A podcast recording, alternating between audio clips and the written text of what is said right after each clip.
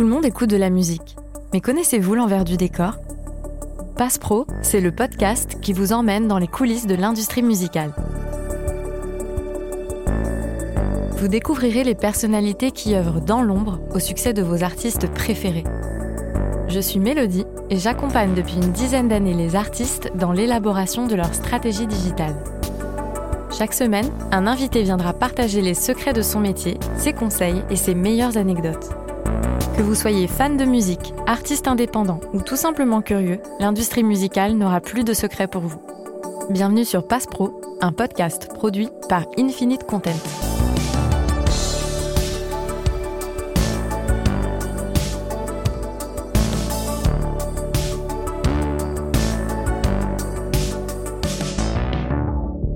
Aujourd'hui, on reçoit Camille Archer, responsable des relations plateformes chez Curoneco. Elle nous explique comment elle a réussi à travailler dans l'industrie musicale sans avoir aucun contact. On a discuté réseaux sociaux, artistes en développement et relations plateformes. Bonjour Camille, merci d'être sur le podcast Passe Pro. Salut Mélodie. Merci d'avoir bravé le froid. Ouais. Pour les personnes qui malheureusement ne te connaissent pas encore, est-ce que peut-être tu peux nous faire une petite présentation? Qui es-tu? Que fais-tu? D'où viens-tu? Très bien, bah écoute, euh, ma vie, mon œuvre. c'est ça. J'ai un parcours qui est plutôt orienté digital. En fait, j'ai fait un DUT en publicité à Besançon. Et en fait, ça a été, j'y suis restée quatre ans pour mes études. Je me suis dit, bon, j'ai une première expérience en digital, pourquoi pas me, me, professionnaliser ou en tout cas euh, rajouter des compétences scolaires, on va dire. J'ai fait un bachelor en communication digitale à 2089, qui en fait est une école qui est vraiment basée sur la pédagogie inversée. Donc là, en fait, c'est-à-dire Alors l'école a été rachetée depuis, mais en tout cas, quand, quand moi je l'ai intégrée, ce qui m'a vraiment plu, c'est le côté vraiment apprendre en faisant. Donc en fait, tu arrives à la rentrée où tu dis bon, ben, tout, tout, va bien, c'est normal. Et en fait, une semaine après, tu pars en, donc en bachelor en, en Tour de France.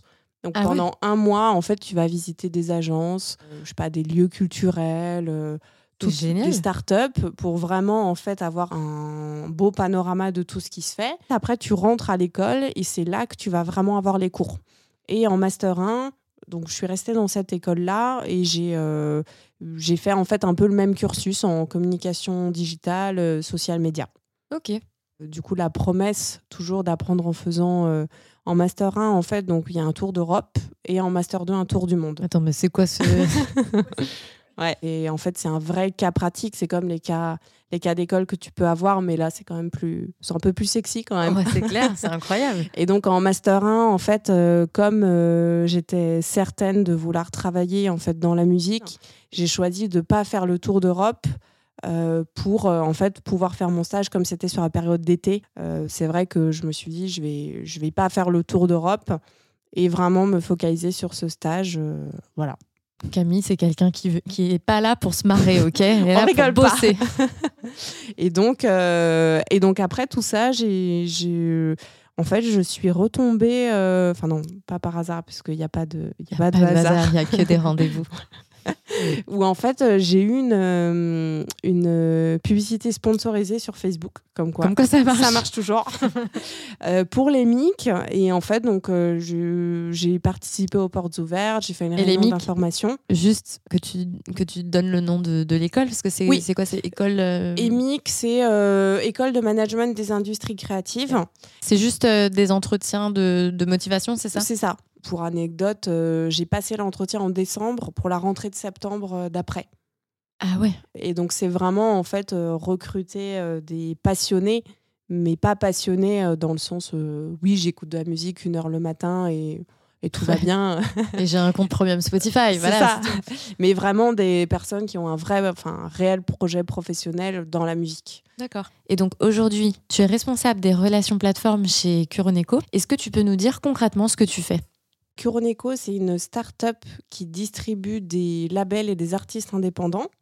Euh, donc, ils ont un catalogue bien défini selon des exigences artistiques. Et donc, je vais être en fait responsable euh, du catalogue, donc défendre les artistes et les labels auprès des plateformes de streaming, à la fois sur la partie marketing et aussi la mise en place d'opérations spécifiques sur des euh, sorties, des rééditions, euh, etc. D'accord, trop bien. Et d'ailleurs, c'est pas du tout ta, ta première expérience dans la musique, parce qu'on peut dire que ça y est, maintenant, tu as de la bouteille un peu, Camille. c'est ça. tu as, hum, été en alternance chez Sony Music avant. C'est ça. Et tu as aussi été social media manager chez Morgan Prod. C'est ça. Moi, ce qui m'intéresserait, en fait, c'est que peut-être tu nous expliques un petit peu euh, ton parcours, finalement. Comment est-ce est-ce que tu es arrivé à bosser dans la musique euh, Est-ce que c'était un domaine, une industrie dans laquelle tu as toujours eu envie de bosser? Comment, comment ça s'est fait? C'est oui, alors ça a toujours été un domaine euh, dans lequel j'ai eu envie de, d'évoluer, mais c'est vrai que ça me paraissait très loin, très élitiste, enfin quelque chose qui n'est pas ouvert euh, à tous et toutes. Donc c'est vrai que j'ai eu, eu beaucoup d'hésitations et il y a quelques années, il n'y avait aucun, aucun cursus professionnel qui, enfin, aucun cursus d'études lié vraiment à la musique. C'est ça. À part si c'était de la musique, mais très spécifique sur du son.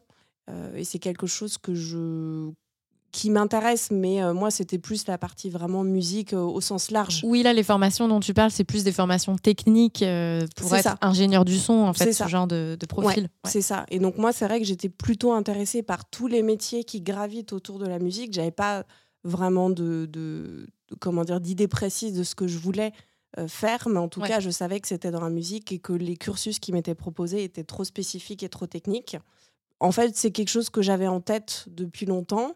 Et c'est en faisant un stage dans un label indépendant à Strasbourg que j'ai, en fait, ça m'a confirmé mon choix de me dire, euh, ok, c'est, en fait, c'est ça tu, tu que faisais, je veux faire. Tu faisais quoi là-bas du coup? Là-bas, j'étais, comme c'était un petit label, euh, j'ai été embauchée plutôt sur du community management junior. Et en fait, après, j'étais amenée à travailler sur plusieurs tâches euh, et sur plusieurs artistes sortis. D'accord. c'est vrai que j'étais, comme j'étais en stage pendant quatre mois, j'ai pu assister les chefs de projet sur, euh, sur plusieurs projets. Et c'est après ce stage que tu es rentrée à l'EMIC? Non, alors ce stage, que je me souvienne parce que...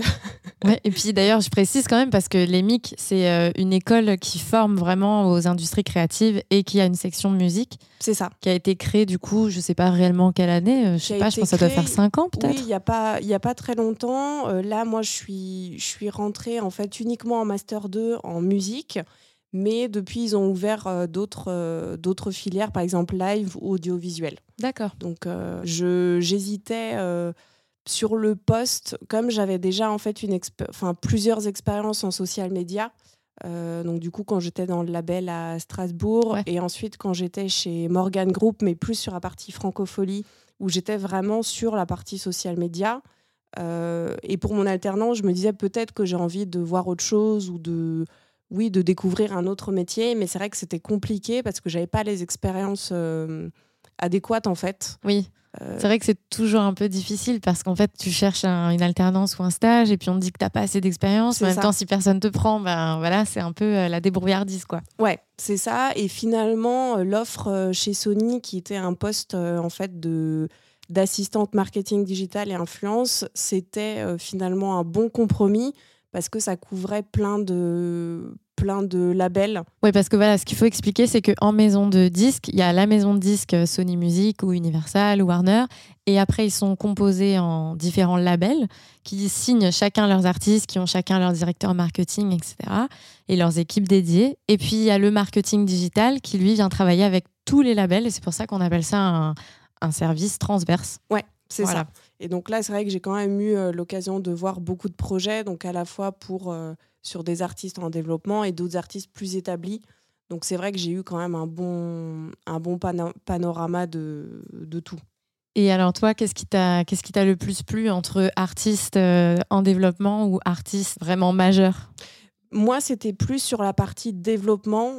c'est vrai que majeur, forcément, c'était le, le l'opportunité de travailler sur des projets qui, où, il y avait réellement des attentes et, des, et vraiment des priorités euh, financières, marketing, euh, etc. Mais c'est vrai que sur la partie artiste en développement, c'est ce qui, moi, me, me, touche le plus.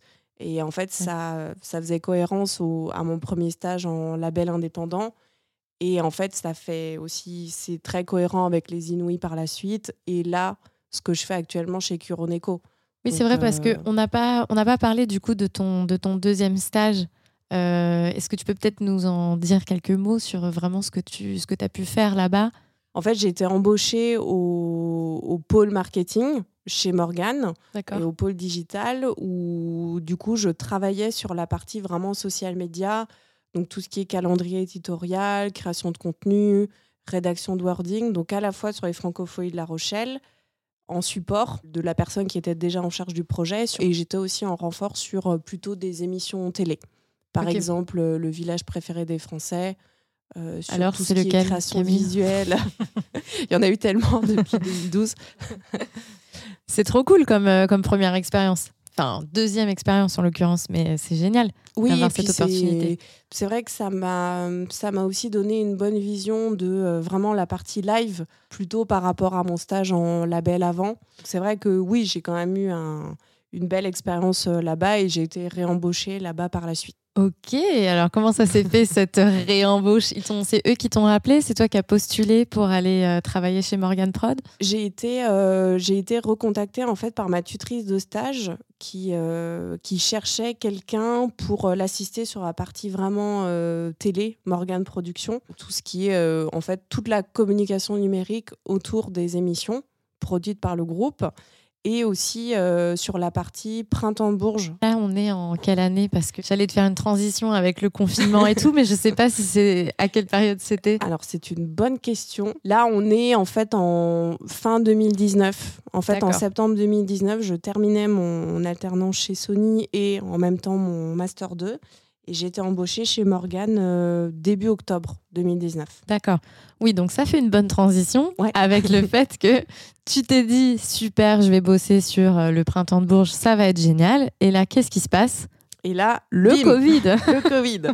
Et comment on fait quand on est un festival pour réussir à faire vivre un festival quand il n'y a pas d'événement, c'est compliqué.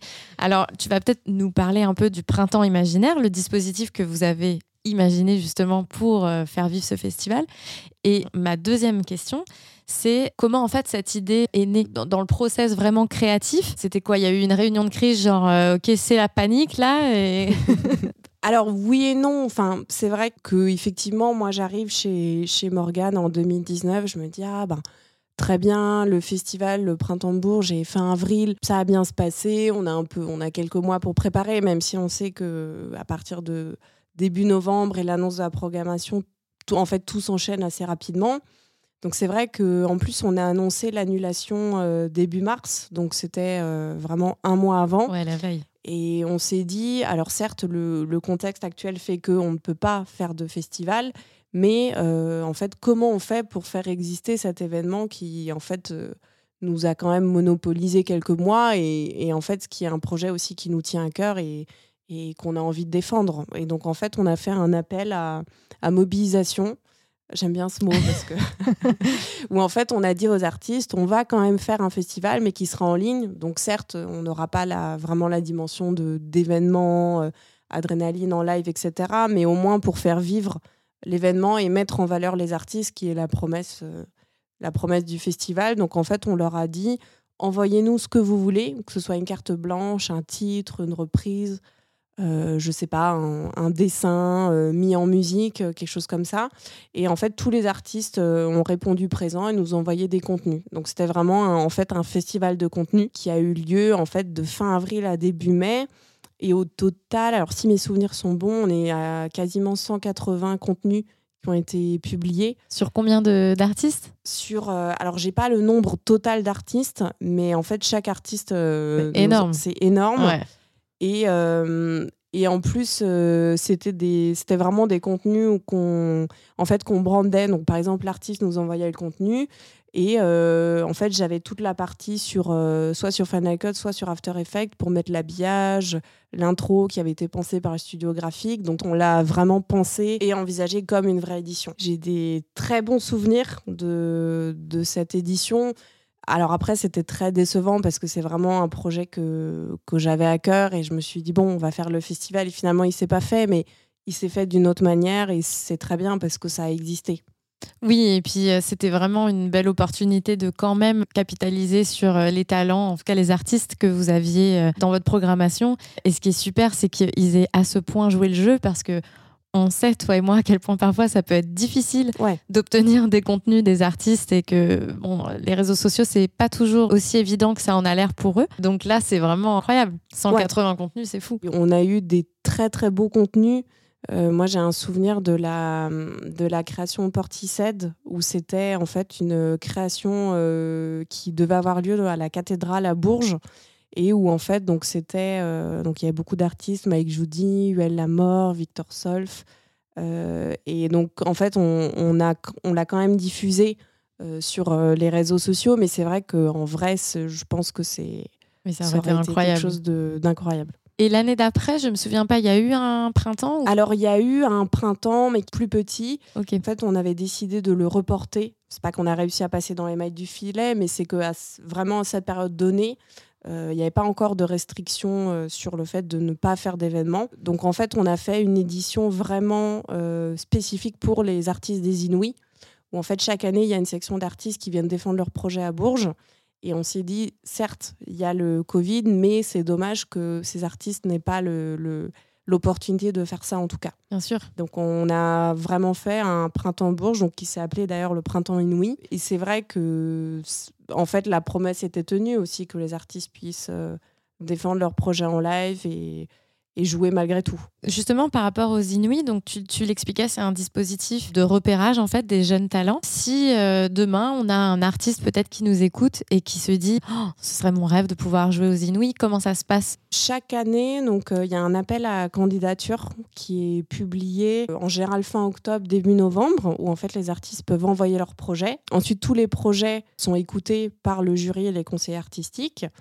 Donc ça, c'est la période de, de présélection sur écoute. Suite à ça, donc il y a un premier écrémage qui est fait. Suite à ça, il y a des auditions qui sont réalisées dans chaque euh, région, puisque c'est en fait les Inuits s'appuient vraiment sur le maillage euh, territorial, donc il y a une antenne par région, pour qu'au final, après euh, vraiment les auditions, donc les auditions en général, on est à 140 artistes donc qui vont jouer, et suite à ça, il y a vraiment l'annonce de la section, donc c'est les 30 artistes et plus qui joueront au Printemps de Bourges Crédit Mutuel la même année. J'ai vu que dans, dans les petites notes qu'on s'est échangées, tu m'as dit que c'était une expérience qui t'avait beaucoup marqué. Je pense que ça fait beaucoup écho, écho, en fait à mon premier stage. En fait, ça a vraiment résonné en moi sur le fait de euh, OK, je peux me rendre utile et je peux participer à ma manière. Alors oui, c'est de la communication digitale, mais euh, ça reste euh, comment dire quelque chose qui met en avant, qui met en lumière les talents. Donc pour moi, c'était ça a résonné en fait. tu de- servais une, une cause, quoi. Oui, c'est ça. Vraiment. C'est ça, et c'est et finalement c'est quelque chose qui me qui m'a toujours plu.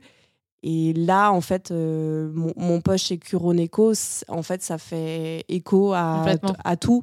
Et la boucle est bouclée. Allez, après, je Allez. rends mon tablier. J'arrête tout. Donc oui, c'est ça. Et, et aussi le, le plus prendre part aussi à l'aventure humaine et vraiment euh, à cette à cette euh, à l'accompagnement qui est qui est proposé aux artistes. Tu, tu te sentirais de. Alors, euh, pas demain, parce que du coup, là, tu as un nouveau poste déjà, mais tu te sentirais, par exemple, de, de faire du, du management d'artistes ou, euh, tu vois, vraiment comme ça, avoir un accompagnement avec un artiste que tu suis de A à Z et vraiment sur toute la ligne de production? Alors j'y ai pensé et ça fait euh, ça fait deux ans que ça tourne dans ma tête. Ah. ça fait partie vraiment des choses que j'ai envie de mettre en avant ou de faire euh, en tout cas à côté. Et toi, si tu avais un conseil à partager, je suis artiste, je suis en développement et je ne sais pas comment m'y prendre pour faire mes réseaux sociaux. Top 5 astuces. Alors mon top 5, il y en aura peut-être plus, mais Oh, ok. en tout cas, le, le- comment dire, d'être vraiment présent sur tous les réseaux, euh, c'est vraiment en fait de miser sur la vidéo, donc euh, vraiment du réel à fond et d'utiliser en fait toutes les spécificités de la plateforme, donc que ce soit de la story, du réel, du post. Le réel permet quand même plus d'être. euh, Toi, tu dis réel visible. parce que moi, je dis reels. Alors, moi, je, ne pas. sais pas. Il y a deux écoles, tu sais, c'est comme GIF et GIF. Ouais, c'est ça. Donc le, je Je, ne sais, pas. Non, je sais pas. Voilà. Il faudrait appeler Instagram pour qu'ils nous disent vraiment.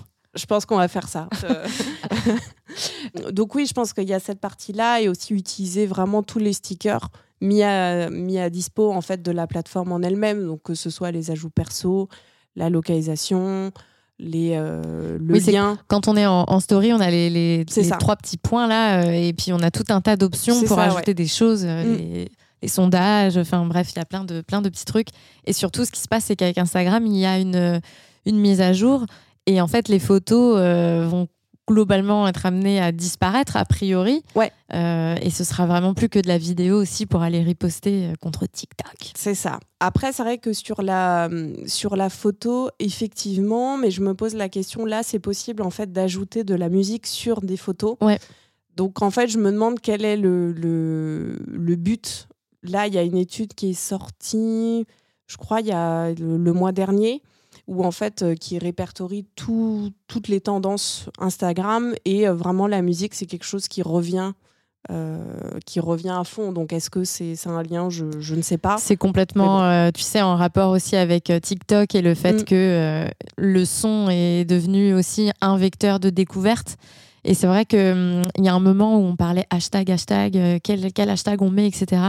Et j'ai l'impression que c'est de moins en moins quand même utile et que finalement, euh, est-ce que la musique n'est pas devenue le nouveau hashtag? Tu vois ce que je veux dire? Enfin, vraiment pour découvrir euh, des nouveaux contenus, quoi. Bah, c'est vrai que TikTok, euh, je... en fait, c'est principalement le réseau où je découvre le plus de musique.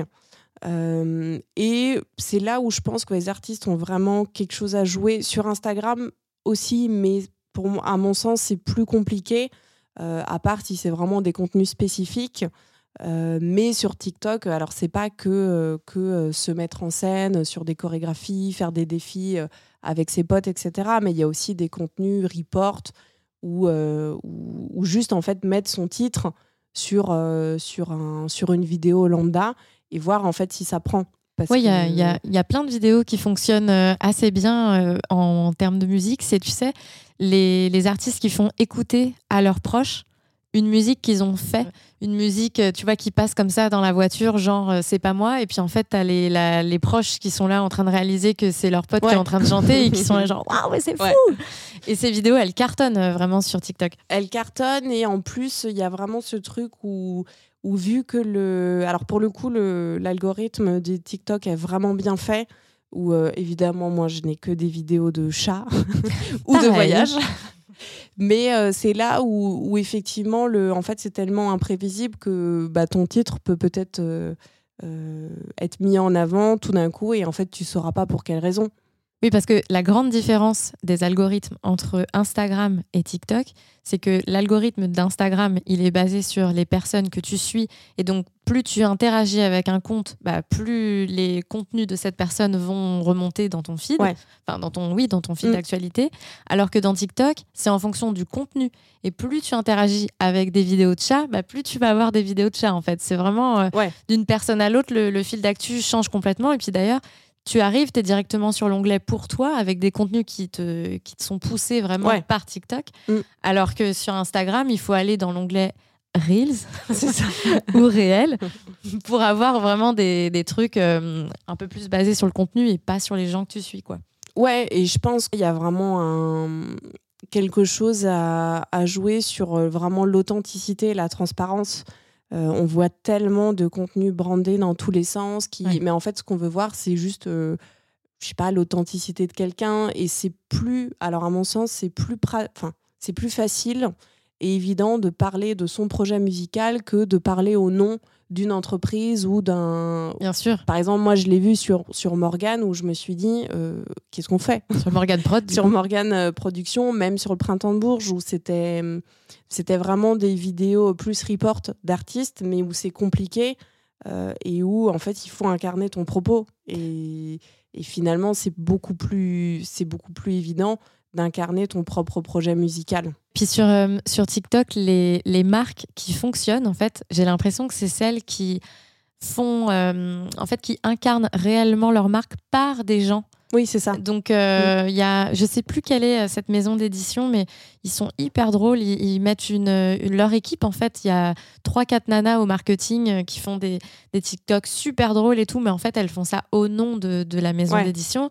Euh, il y a des, des, chaînes aussi de grands magasins euh, où c'est pareil, c'est les employés qui sont mis en avant. Mm. Et Bon, c'est pas les lip dub ringards où tout le monde se met à danser dans, les, dans les rayons, mais le fait d'incarner, bah, en fait, ça, ça fait que ça humanise vraiment la, la marque. Et donc, c'est sûr que c'est plus simple quand on est déjà soi-même une petite personne et qu'on peut euh, mettre son contenu à soi en avant. Quoi. Ouais, et puis je pense qu'il faut le voir en tant que. Alors, sans parler, enfin, sans rentrer non plus dans les, dans les méandres du personal branding, mais forcément, je pense qu'il y a un truc, euh, il faut miser là-dessus, c'est sûr. Toi, au quotidien, est-ce que tu as des, as des outils, euh, tes indispensables, ta boîte à outils de, social media manager C'est quoi? Euh, Alors, j'utilise, alors pour du montage vidéo, j'utilise Final Cut. après, il y a InShot qui est disponible sur téléphone et qui est vraiment facile. Ça permet de faire des transitions hyper pratique, euh, assez cool sans non plus te demander des compétences euh, exceptionnelles en montage. Euh, ensuite, j'aime beaucoup Unfold. Ça te permet de faire des stories très minimalistes où tu as des templates déjà définis. Alors forcément, il y a une version gratuite et une version payante. Mais en tout cas, dans la version gratuite, il y a déjà des templates que tu peux utiliser assez facilement. Donc euh, il y a ça et ensuite j'utilise beaucoup. Alors ça c'est plus à titre perso, mais VSCO. C'est une application de retouche. Euh, alors, il y a aussi la possibilité de faire des montages euh, vraiment photos pour de la story, mais ça, c'est quelque chose que j'utilise pas. Et je voulais te demander, tu sais, avant, en social media, on nous disait toujours qu'il fallait toujours penser son contenu en fonction des plateformes. Ouais. Donc, si je fais sur Instagram, je vais pas mettre la même chose sur sur TikTok, je vais pas mettre la même chose sur YouTube.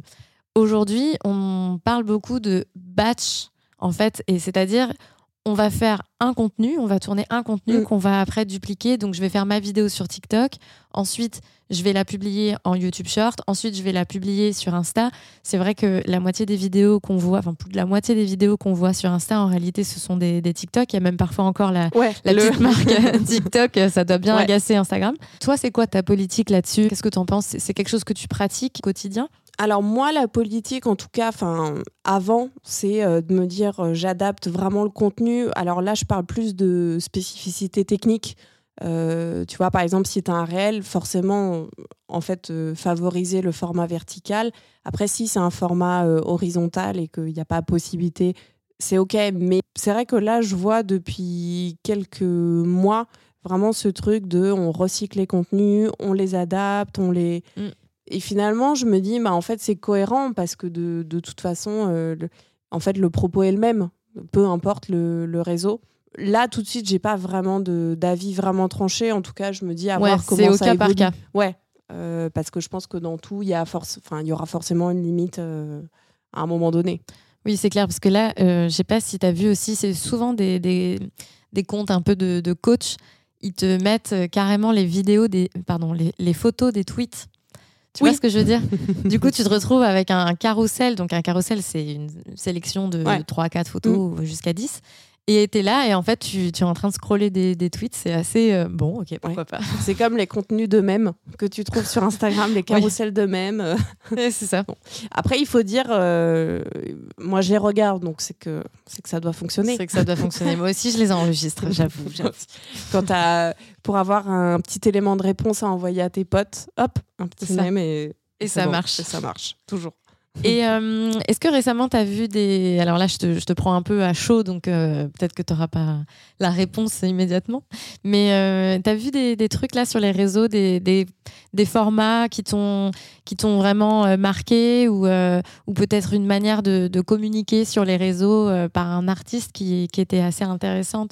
Alors, c'est pas forcément... Alors, ça peut être une manière de communiquer, mais c'est vraiment l'opération de Lorenzo sur la, en fait, la précommande. Et en fait, ça fait écho à tout ce qu'on se dit actuellement. Quelle est la relation, enfin, en tant qu'artiste, quelle est la relation que je vais avoir avec mes fans euh, Et finalement, en fait, euh, c'est, comment dire, de, si moi je me place en tant que fan, de me dire, bah, en fait, je peux choisir la couverture de mon vinyle. C'est, enfin, je trouve, en fait, je trouve ça exceptionnel, hyper intelligent et finalement, alors oui, je pense que ça a dû être compliqué en termes de production. Parce qu'attends, juste pour euh, pour resituer, récap, un petit récap quand même pour les personnes qui n'ont pas suivi cette euh, cette op. Lorenzo, il a publié une vidéo sur YouTube c'est carrément un, mini-film de, 10 minutes où il explique en gros euh, qu'il met en, en précommande son, son album. Et en fait, il y a 100 pochettes différentes. Si tu commandes trois pochettes différentes, tu as un pack, il te fait une dédicace en vidéo. Enfin, c'est vraiment. Euh, c'est complètement fou. Et il a vendu, je sais plus, j'en avais parlé sur, euh, sur Instagram. J'avais fait un petit carrousel euh, là-dessus, justement, sur Troller toujours plus. Ouais, j'étais en train de le chercher sur LinkedIn. mais Et c'est, ouais, il a, il a réalisé 10 000 précommandes de son album Légende vivante ouais. en deux heures. Deux heures, tout va bien. Donc voilà, c'est pas mal. Ouais, et puis c'est en fait ça, pour moi, c'est c'est hyper en fait, tu vois que c'est que c'est quelqu'un qui qui alors je comment dire, je le connais pas personnellement, mais en tout cas, il y a vraiment cette image de d'être proche avec sa communauté. Mm. Et, et, en fait, tu te dis c'est hyper cool quoi de, de pouvoir euh, avoir ta pochette personnalisée, de pouvoir choisir en fait l'objet que tu vas avoir chez toi. Ouais. Et c'est un c'est un truc en plus qu'on retrouve pas mal, je, je, trouve ces derniers temps, ce, cette question de la personnalisation de l'objet pour les fans. Il y a Big Flo et Oli, je sais pas si tu avais vu ça, c'est pour leur, euh, leur nouvel album là. En fait, ils ont fait voter les fans. Il y avait, Ils proposaient trois pochettes avec trois visuels euh, différents. Et en fait, les fans ont, ont voté. Alors, il y en avait une, c'était marrant, c'était euh, leur sosie. Euh, ça, c'était vraiment bien. Et bref, en fait, du coup, c'est les gens qui ont, qui ont pu choisir. Et de la même manière, il y a quand même eu la masterclass d'Orelsan dans, dans le côté euh, on multiplie le nombre de pochettes et tout euh, pour la sortie. Bon, Orelsan, lui, du coup, il avait fait un visuel pour chaque track ouais. de l'album. Mm. Donc là, c'était pas mal. Mais c'est vrai que là, Lorenzo, bon, bah 100, c'est encore toujours plus, quoi. toujours plus. Et, euh, et ouais, en fait, je trouve que ça fait partie vraiment des problématiques actuelles, euh, euh, vraiment, et aussi de dématérialisation. Et, parce que c'est vrai qu'on a, pour le, pour le Printemps de Bourges, là, cette année, enfin, dans l'édition de 2022, on s'est dit, en fait, on va offrir un NFT à chaque festivalier. Donc, c'est, comment dire, l'idée est. Alors, pareil, si tu parles d'NFT, il faut expliquer ce que c'est qu'un NFT. Alors, bon courage. Ouais, c'est ça. On ne voit pas, mais Mélodie me tend la main. Euh, c'est. Euh, alors, attends, comment expliquer? En fait, c'est une valeur numérique. C'est un, un, objet dématérialisé, en fait, euh, qui a un certificat d'authenticité en fait et on peut le on peut tracer son, son, parcours de vie de sa création jusqu'à euh, tous les changements de propriétaire. En gros c'est non fungible token si on veut avoir le nom exact.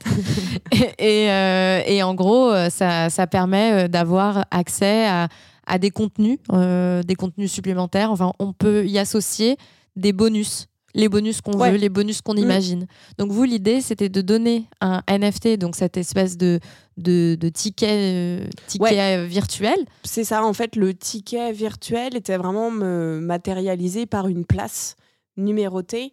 Donc sur le côté, euh, ce qu'on disait tout à l'heure, sur le côté authenticité, c'est plutôt, enfin c'est hyper cool d'avoir une place numérotée et vraiment que en fait seul toi auras. mais c'est vrai que sur la partie vraiment objet, euh, c'est vrai que j'ai, enfin, je, suis très euh, parfois j'ai un peu du mal avec les choses qui sont trop dématérialisées. Et pour autant, euh, je, travaille dans le digital et c'est pas.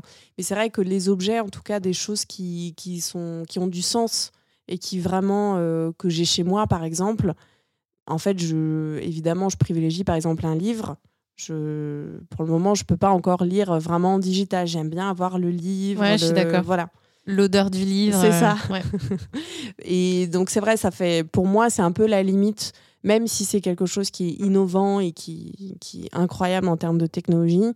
Pour moi, ça a vite sa limite sur le côté vraiment matériel en fait de l'objet que tu peux avoir entre les mains. Et tu m'as tu m'as intrigué avec ton, ton NFT euh, numéroté euh, du printemps. C'est est-ce que ça donnait accès à, à des contenus ou c'était uniquement un, un, ticket numéroté en fait? Alors ça donnait pas euh, accès à des contenus, mais c'était vraiment un, en fait un ticket numéroté pour la personne. Non, non, mais je, je demande parce que c'est vrai que ce qui me plaît en fait dans, dans les NFT, et justement j'ai un invité qui, qui doit arriver euh, là. Ah, tout super. Bonjour. non, mais j'ai un, un, numéro, euh, un prochain épisode de podcast justement sur euh, les NFT. Et, euh, et, ce qui me plaît beaucoup là-dedans, c'est de, de, pouvoir, tu vois, créer justement une expérience vraiment personnalisée pour les fans et se dire, ben en fait, c'est un NFT, c'est virtuel, mais on va pouvoir ramener ça à quelque chose de très concret, à une expérience dans la vraie vie, tu vois, à une personnalisation, tu vois, comme là on a pu voir avec Lorenzo, ce, ce, genre de truc. Et là, je trouve ça cool parce que ça fait un pont entre le digital dont tu parlais et, mm. euh, et le fait d'avoir vraiment une vraie expérience dans la vie quoi. Ouais et pour aller plus loin aussi le, le fait de euh, via un NFT de donner euh, accès à des contenus exclusifs c'est quand même quelque chose que la plupart des là je parle en tant que festival mais la plupart des festivaliers recherchent la proximité. Pour moi effectivement en fait on aurait pu aller plus loin vraiment dans l'expérience utilisateur mais la prochaine fois. prochaine fois. La prochaine fois Camille, je voudrais vraiment te remercier pour tout ce que tu nous as partagé aujourd'hui, tous tes bons conseils, toute ton expérience. C'était hyper enrichissant. J'espère que les gens ont pris autant de plaisir que moi à t'écouter. Ben, merci beaucoup, Mélodie. Et puis, ça, ça a été un plaisir de, de venir et d'enregistrer ce premier podcast. Tu reviendras euh, en tant que manager, bah, peut-être? Écoute, euh, en milieu d'année, fin d'année. Allez, le rendez-vous est pris. Alors, merci Camille. à très vite.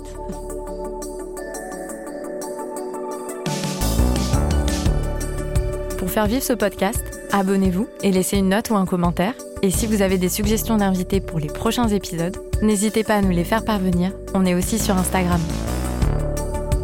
Ce podcast est produit par Infinite Content, agence social media pour marques et artistes. Pro est disponible sur toutes les applications de podcast. Merci de nous avoir écoutés. On se retrouve au même endroit la semaine prochaine.